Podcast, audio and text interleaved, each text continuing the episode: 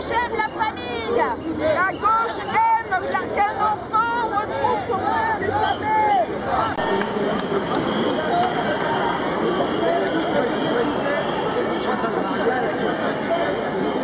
Mettez-vous sur les côtés, s'il vous plaît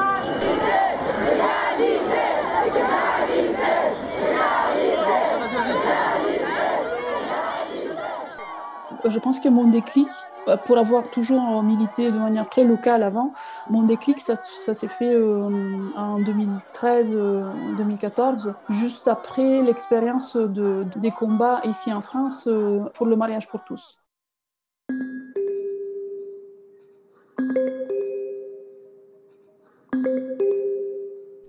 La voix que vous venez d'entendre est celle de Silvia Casalino. Italienne, ingénieure en aérospatiale, lesbienne et codirectrice de la European Central Asia Lesbian Community, une organisation qui défend le droit des femmes lesbiennes à travers l'Europe et l'Asie centrale. J'ai eu la chance de pouvoir l'interviewer en duo avec Joëlle Sambi, présidente de cette même organisation, belgo-congolaise, autrice, poétesse et lesbienne également. Je vous l'avais dit, je ne pouvais pas ne pas parler de la place des femmes lesbiennes en Europe. Chose promise, chose due, voici la deuxième partie de l'épisode consacré à la place de la communauté LGBTIQ en Europe, avec cette fois-ci un focus sur la place des femmes gays. Parler de la place des femmes homosexuelles en Europe a ceci de particulier qu'on est à la frontière de deux minorités, si on peut dire. Être femme et être lesbienne.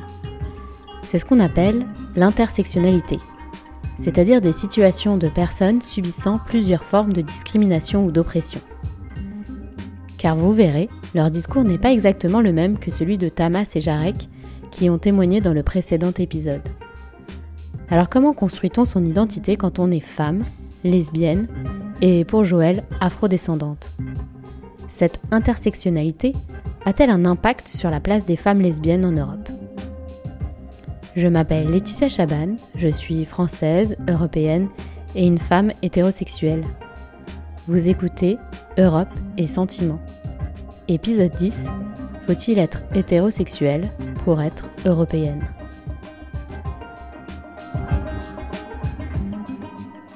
Pour 331 contre 225.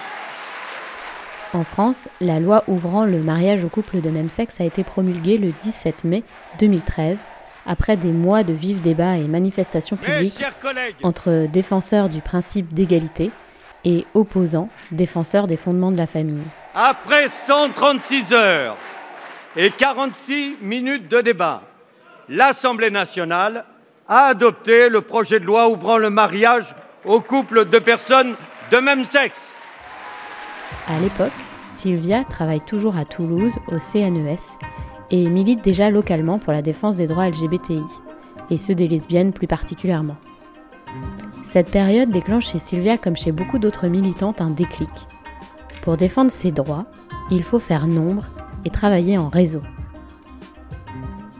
Quand on a étudié un peu le mouvement de la manif pour tous, on s'est rendu compte qu'en fait, c'est des gens qui sont beaucoup plus organisés que nous, qui ont évidemment plus d'argent, mais qui sont aussi beaucoup plus connectés, avec euh, des ramifications d'un mouvement qui, euh, qui est euh, en contact avec plein de pays différents et qui arrive à, créer un réseau qui tout d'un coup devient très fort et très difficile à, contrer, ou en tout cas, euh, à- voilà, euh, c'était une vraie opposition à ce moment-là, une opposition de principe, de, de, de, de, ce qu'on croit euh, être bien ou pas bien pour la société.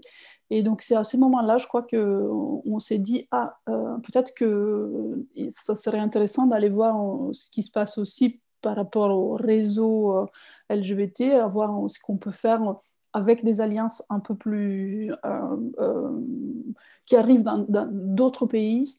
D'autres expériences sont, peut-être in- intéressantes euh, et, vont nous renforcer aussi d'un point de vue local. Et je crois que ça a été, ça a été la vision, ou en tout cas la, compréhension de, la force qui vient du, travail en réseau qui nous a fait euh, switché et parti sur, sur un contexte qui était du coup plus large, parce que c'était toute l'Europe et puis c'est devenu l'Europe et l'Asie centrale. Ce qui est certain, c'est qu'il y a, y a des spécificités qui sont propres aux, différents pays en, Europe, mais qu'on ne nie pas à partir du moment où il y a un, un engagement pan-européen, comme, comme, vous le dites, ben, on, on, on, ne peut pas faire comme si, voilà, la lesbienne euh, en Espagne euh, euh, rencontre les mêmes réalités que, que je sais pas moi, que en, Autriche, etc., etc. Encore que il y a des réalités qui sont spécifiques aux pays européens, mais, que par contre, ce que l'on vise toutes collectivement, c'est bien à ce que nos droits ne soient plus bafoués. Et donc, et pour ça, je pense que c'est important de se parler et, de se fédérer. Il faudra attendre 2017, soit trois ans plus tard, pour que l'organisation European Lesbian Conference voit le jour. Il ne s'agit plus seulement de défendre les droits LGBTI, mais de créer un groupe pour rendre visible et être le porte-voix des problématiques et discriminations spécifiquement rencontrées par les lesbiennes à travers l'Europe. Donc euh, au début, ça s'appelait euh, Conférence lesbienne européenne, et après on a élargi euh, et on a appelé ça Euro Central Asian Lesbian Community. Donc maintenant, on, voudrait faire une communauté qui, qui va jusqu'à l'Asie centrale.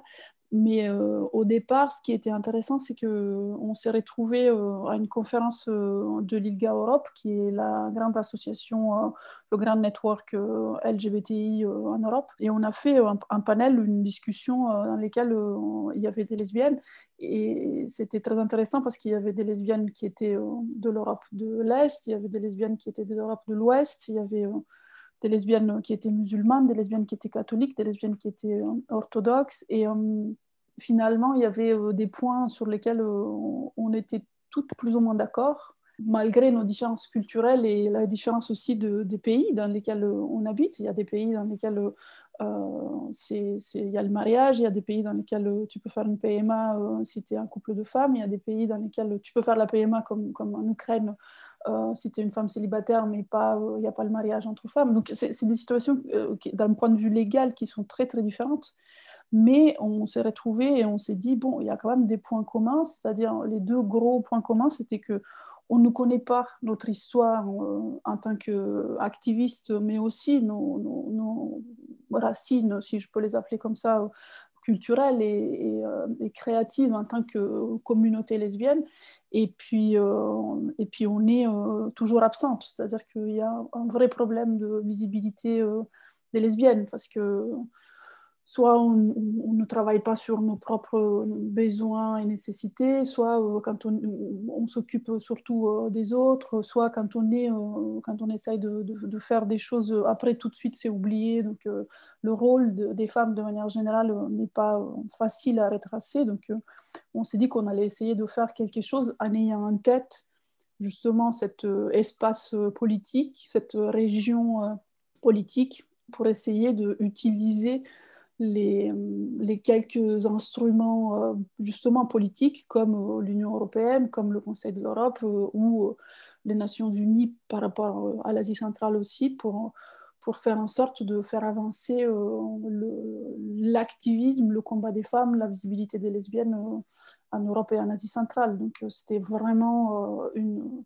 un point de vue partagé entre nous euh, malgré le fait que les situations sont très différentes. En Italie, euh, il n'y a, a qu'une espèce d'union civile. En France, on a le mariage, mais il n'y a pas la PMA.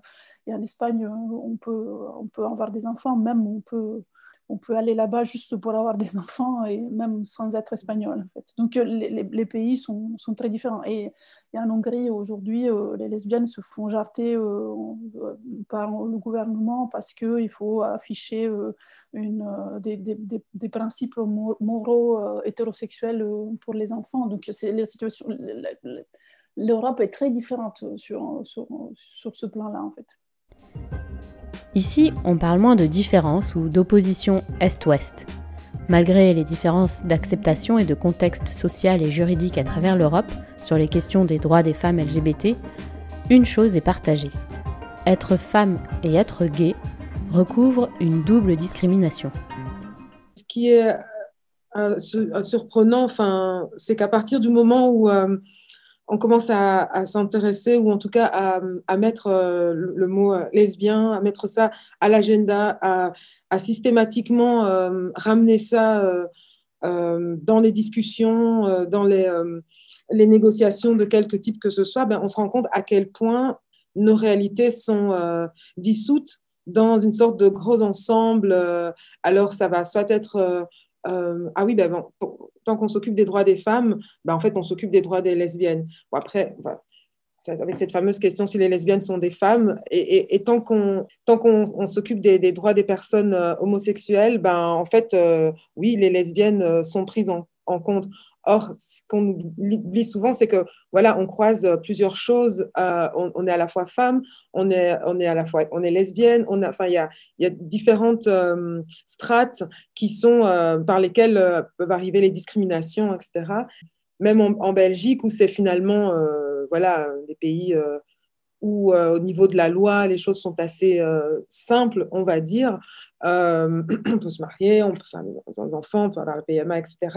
Eh ben, même là, on se rend compte que dans les textes de loi, c'est inscrit, mais euh, dans les faits, dans euh, la prise en compte, euh, allez, un, simple exemple, la prise en compte de, la, de, la santé sexuelle, par exemple, des, lesbiennes, c'est quelque chose qui est absolument pas souligné, c'est pas quelque chose qui est, que l'on a en tête à partir du moment où si on n'en parle pas, si on ne, on ne, s'assure pas de faire, de dire, bah oui, faites gaffe quand même parce que c'est pas la même chose euh, eh ben, ces choses-là passent un peu à la trappe. Quoi.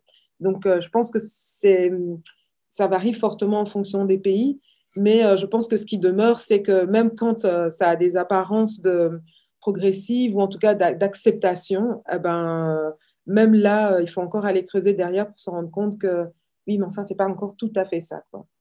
On parlait tout à l'heure de pan-européen. Ben oui, faire nombre, être ensemble, mais avoir ce type de stratégie à un niveau qui concerne tous les pays de l'Europe, eh ben, c'est important aussi parce que ça nous permet, quel que soit l'endroit où on est, de dire bah, ah attention, là, euh, je pense que là, la stratégie me dit ça, moi, euh, je, suis discriminée à tel endroit, euh, sur tel, tel point, etc. Et donc, ça, c'est des choses qui, très concrètement, peuvent avoir une influence sur, sur le, le quotidien des lesbiennes au niveau local. Kylie est une jeune femme née en Irlande du Nord dans un petit village à la frontière avec la République d'Irlande. Elle me raconte qu'elle n'a accepté son homosexualité que cette année, depuis qu'elle vit en Angleterre. Élevée dans une famille conservatrice, protestante et unioniste, c'est-à-dire qui défend l'union entre l'Irlande du Nord et le Royaume-Uni, il lui était impossible de vivre son homosexualité au grand jour. Comme Joël et Sylvia, elle partage ce sentiment que ce n'est pas la même chose d'être une femme homosexuelle qu'un homme homosexuel. So yeah, to grow up in Northern Ireland as um, gay or LGBT, it's pretty pretty bad. Grandir en Irlande du Nord en tant que personne gay ou LGBT, c'était assez dur parce que ma communauté était um, très homophobe et clairement influencée, contrôlée par l'Église.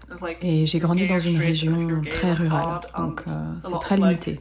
Vous êtes homo ou hétéro, point. Et si vous êtes homo, c'est mal. Il y a ah, beaucoup d'homophobie à l'école et, um, ailleurs, alors euh, je suppose que c'est pour ça que je vis en Angleterre. Et je pense que, et cette partie n'est peut-être pas consciente, que je me sentais complètement piégée en Irlande du Nord quand je suis retournée après mon année en Angleterre. Mais j'avais le mal du pays, alors je suis retournée en Irlande du Nord et là je me suis dit, mon Dieu, mais tout est pareil, mais en pire. Le sectarisme, le marché du travail, l'homophobie et les idées pro-vie. Quand je repense à mon enfance dans la communauté unioniste, je réalise que je connais plus d'hommes gays issus de ce milieu, mon milieu, et je me dis que la culture unioniste, c'est une culture coloniale et donc très patriarcale. Or, je connais pas mal d'hommes gays unionistes et je pense que c'est plus facile pour eux parce que tu restes un homme. Tu as toujours le pouvoir et le respect du fait d'être un homme, je pense. Et puis, je trouve que le monde politique unioniste ses politiciens, sa culture sociétale sont vraiment très, très misogynes. Par exemple, il y a cette organisation vraiment horrible, l'Ordre d'Orange, une organisation fraternelle protestante qui a joué un gros rôle dans mon enfance, en fait, que je décrirais comme anti-catholique. Il y a une loge pour les femmes et une loge pour les hommes, et on parade avec une musique et tout. Et tout est question de deviner qui célèbre le fait que la Grande-Bretagne continue de gouverner l'Irlande. C'est assez intense. Et ces gens que je connaissais dans ma jeunesse me disaient des choses comme euh, Pourquoi ne pas rejoindre une loge et faire une bonne tarte aux pommes hein? Et là, tu te dis, euh, ah, c'est ça le rôle des femmes Les hommes marchent devant, alors que les femmes ne peuvent pas être nommées responsables de l'organisation. Elles font généralement le thé et les tartes. Et tu vois, je pense que um, ces partis politiques ont encore longtemps joué un rôle pro et homophobe. Contrairement à Tamas et à la Hatter Society qui me disaient l'importance de l'Union européenne dans le financement des organisations locales de défense des droits LGBTI, Sylvia est un peu plus nuancée. Pour elle, les organisations lesbiennes ne sont pas aussi visibles et donc pas autant financées que les organisations gays. Comme pour le droit des femmes, il semble que deux phénomènes se mettent en place. D'abord, le sentiment d'illégitimité des femmes et de prendre leur place, assez connu aussi euh, chez les militantes féministes. Et ensuite, le phénomène d'invisibilisation. Il semble que les femmes lesbiennes passent plus vite à la trappe face à leur homologue masculin. La question de l'argent est un enjeu fondamental en fait. En tant que, je pense, j'ai l'impression qu'en tant que femme, on est toujours euh, over habitué euh, à faire euh, tout par nous-mêmes, chez nous, sans être payés. Donc, on a, les mouvements féministes et les mouvements lesbiens ont produit énormément de travail, mais euh, et donc, on n'a jamais mis en place des systèmes qui sont capables aussi d'aller demander de l'argent, etc. Ou quand on les a demandés, on nous les a carrément refusés. Donc il y a très peu d'argent qui est mis à disposition euh, pour ce type d'activisme, de, de, travail social-là, qui est le travail qui est important pour faire en sorte que le niveau politique euh, et le niveau légal matchent au niveau euh, de la société, de l'acceptation sociale, ou en tout cas de la prise en considération qu'il y a aussi des femmes lesbiennes dans l'histoire. Et du coup, euh, on se retrouve dans des situations paradoxales, comme par exemple, justement, tu, tu parlais de l'Hongrie, les copines hongroises euh, de cette association incroyable qui a presque 20 ans, euh, qui s'appelle Labris, qui est une association lesbienne, qui nous disait, avant l'entrée officielle de l'Hongrie en Europe, après la chute du mur, il y a eu des financements qui sont arrivés des États-Unis, qui ont réussi un peu à, consolider certains mouvements et, féministes et lesbiens. Et puis quand on est rentré dans l'Europe, euh, ces, fondations, ces donations euh, étrangères, on dit, bon, bah, maintenant, euh, vous êtes pareil, vous êtes dans l'Europe, donc vous allez recevoir de l'argent de l'Europe, ce qui n'a jamais été le cas. Donc de, on voit très vite que dès que la situation ensuite politiquement vire bien à droite de manière euh, très nationaliste, euh, celles qui payent, euh, c'est évidemment les femmes, on, enlève le droit à l'avortement, c'est les gays, les lesbiennes et les trans, on les empêche d'accéder à des droits fondamentaux. Donc c'est l'enjeu économique aussi de, l'Europe et de la construction des de la société civile est, est majeur, en fait, surtout pour les, pour les groupes qui sont les plus opprimés, comme justement les femmes ou comme les personnes racisées ou comme les personnes migrantes, etc comme tu disais tout à l'heure, il y a eu euh, des élections, donc euh, il y a eu un nouveau Parlement qui s'est mis en place, donc il va y avoir euh, un, un, nouveau cycle de, financement qui va s'ouvrir, mais pour le, moment, à chaque fois où on a, posé, on a déposé des projets pour euh, la construction euh, de refuges pour les femmes lesbiennes euh, dans certains pays où c'est particulièrement compliqué, ou, l'accueil des migrantes lesbiennes dans des pays plus riches, entre guillemets, occidentaux, ils nous ont toujours très rapidement écartés, balayés d'un revers de la main. Donc c'est c'est un, un, enjeu qui est, qui est, très important, surtout en ce moment et surtout face à des, mouvements très conservateurs qui s'appuient sur des, difficultés, des vraies difficultés économiques, et qui donc retrouvent un peu de la force et qui commencent à, faire les, gros bras et à, et, à, menacer aussi bien les, les, personnes LGBT dans différents pays que du coup, à enlever des droits ou à freiner des droits, etc. Donc c'est pour nous, en tout cas, c'est vraiment euh, un des rôles principaux de l'Europe en ce moment, euh, c'est de garder bien en tête euh, une ligne politique de pression sur tous les pays pour que ces questions-là soient intégrées aux agendas des différents pays et d'aider, j'allais dire un sous-main, mais c'est pas un sous-main, mais d'aider la société civile à se structurer pour réussir à l'intérieur des pays à faire un peu contrepoids d'une certaine manière et les vrais euh, changements euh, euh, politiques et puis de, de, loi ne se font pas tout seuls. En fait, c'est ça, on, l'a appris depuis longtemps, ou en tout cas, c'est ça un peu ce qu'on croit quand on est activiste, c'est que ce n'est pas les, politiques ou le gouvernement ne va pas te donner des droits si tu n'insistes pas très très fortement. Vous l'avez entendu, Sylvia insiste davantage sur le rôle politique de l'Union européenne, sur ses États membres et sa capacité à faire pression. D'ailleurs, la nouvelle présidente de la Commission européenne, Ursula von der Leyen, entend bien défendre la cause LGBTI. I will not rest when it comes to building a union of equality. A union where you can be who you are and love who you want without fear and recrimination. Le 12 novembre dernier, la Commission européenne a lancé sa stratégie LGBTI 2020-2025, une première et un engagement fort en faveur des personnes LGBTI à travers l'Europe. Dans ce texte, l'Union européenne s'engage à lutter contre les discriminations à l'encontre des personnes LGBTIQ, assurer leur sécurité, bâtir des sociétés inclusives à l'égard de ces personnes et mener le combat pour l'égalité des personnes LGBTIQ dans le monde. Elle s'engage également à améliorer la protection juridique des familles arc-en-ciel dans les situations transfrontalières en permettant à ces familles et parents qui sont titulaires de droits familiaux de les conserver en cas de changement de pays qui n'offrirait pas la même protection juridique.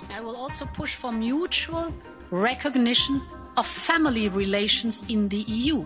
Because if you are a parent in one country, You are of course a parent in every country. Bref, un signal fort face à la montée de l'homophobie en Hongrie et en Pologne notamment.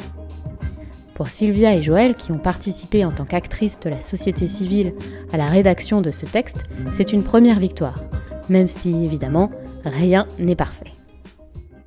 On a beaucoup travaillé, euh, Joël peut en être témoin, on en a parlé, euh, ça fait une année qu'on parle de ça. Euh, on a beaucoup travaillé pour, pour faire en sorte que cette stratégie puisse prendre une forme qui soit inclusive de certaines réalités qu'on vit. Donc, on a beaucoup, beaucoup insisté, bombardé, poussé, demandé pour que le mot lesbienne soit inséré dans cette stratégie de manière euh, euh, écrite, en fait, que ça, ne soit pas juste dans l'acronyme euh, LGBTI. Et je pense que au final, le résultat, en tout cas de notre point de vue, nous, on s'intéresse à la visibilité aux droits des lesbiennes.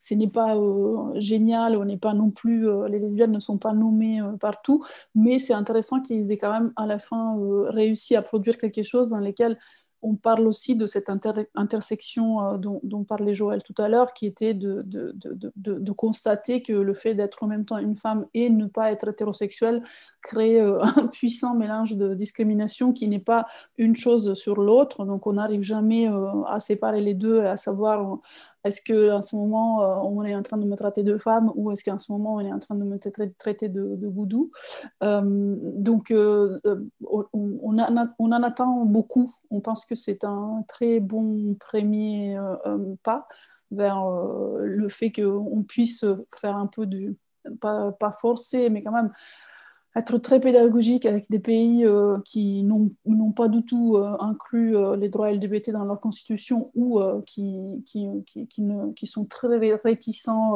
à ouvrir vraiment des politiques pro-LGBT dans leur pays. Mais on en attend aussi pour les pays dans lesquels il y a déjà pas mal de droits, mais les choses n'ont pas avancé autant qu'on voudrait. Donc il y a des choses à améliorer, il y a des choses à faire. Donc après la sortie de cette stratégie, normalement, ce qui se passe, c'est qu'il y a tout un de mesures, euh, ça s'appelle euh, implementing, euh, c'est la phase d'implémentation de cette stratégie et donc on va continuer parce que ça, ça fait partie de un des objectifs de l'association.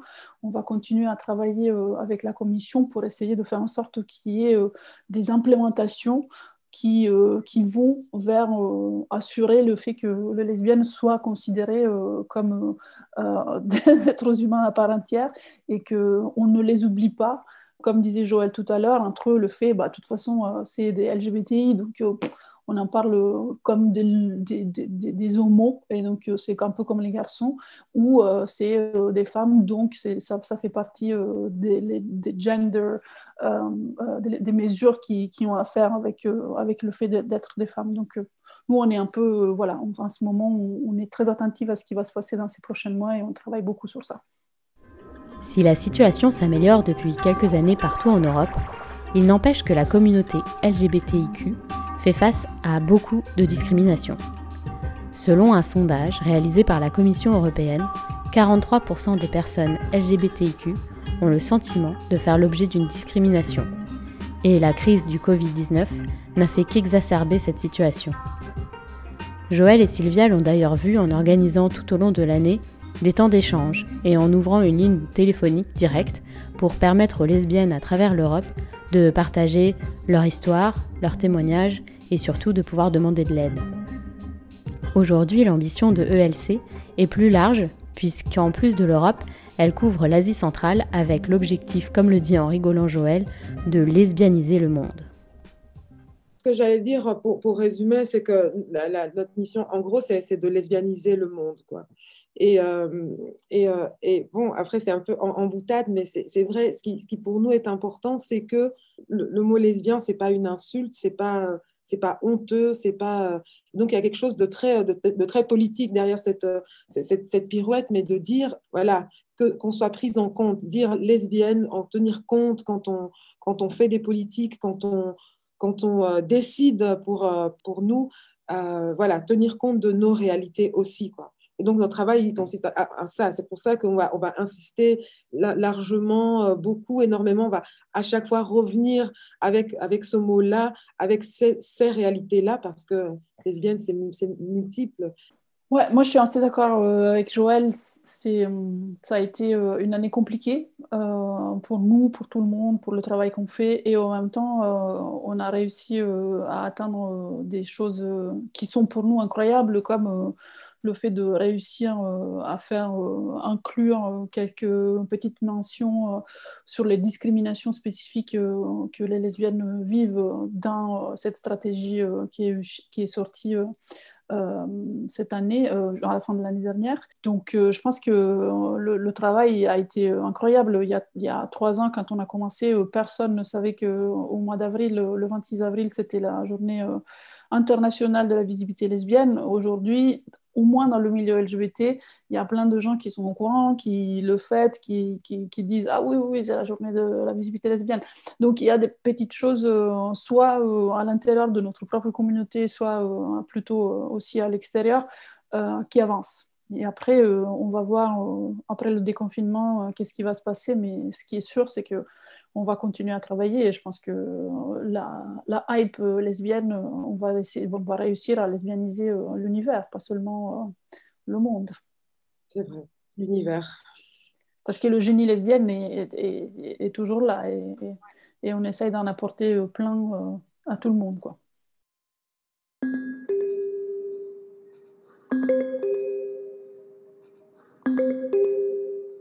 En réalisant cet épisode, je me suis rappelé les discussions et les échanges pour l'épisode 4.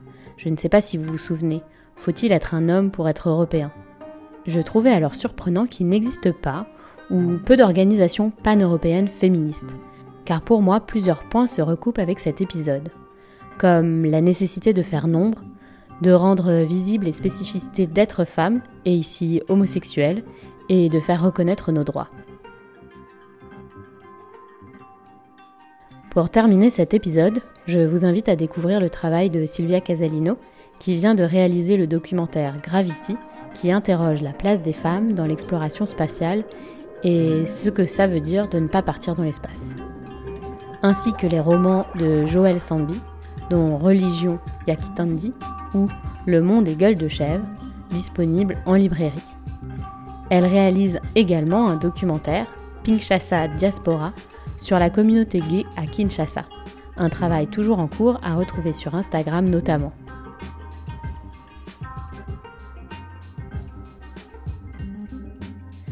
Merci de suivre Europe et Sentiments. Si vous avez aimé cet épisode, parlez-en autour de vous, partagez-le au plus grand nombre et continuez à parler d'Europe. Car vous l'avez bien compris, plus on est nombreux, plus on fera bouger les lignes. On se retrouve le mois prochain. À bientôt!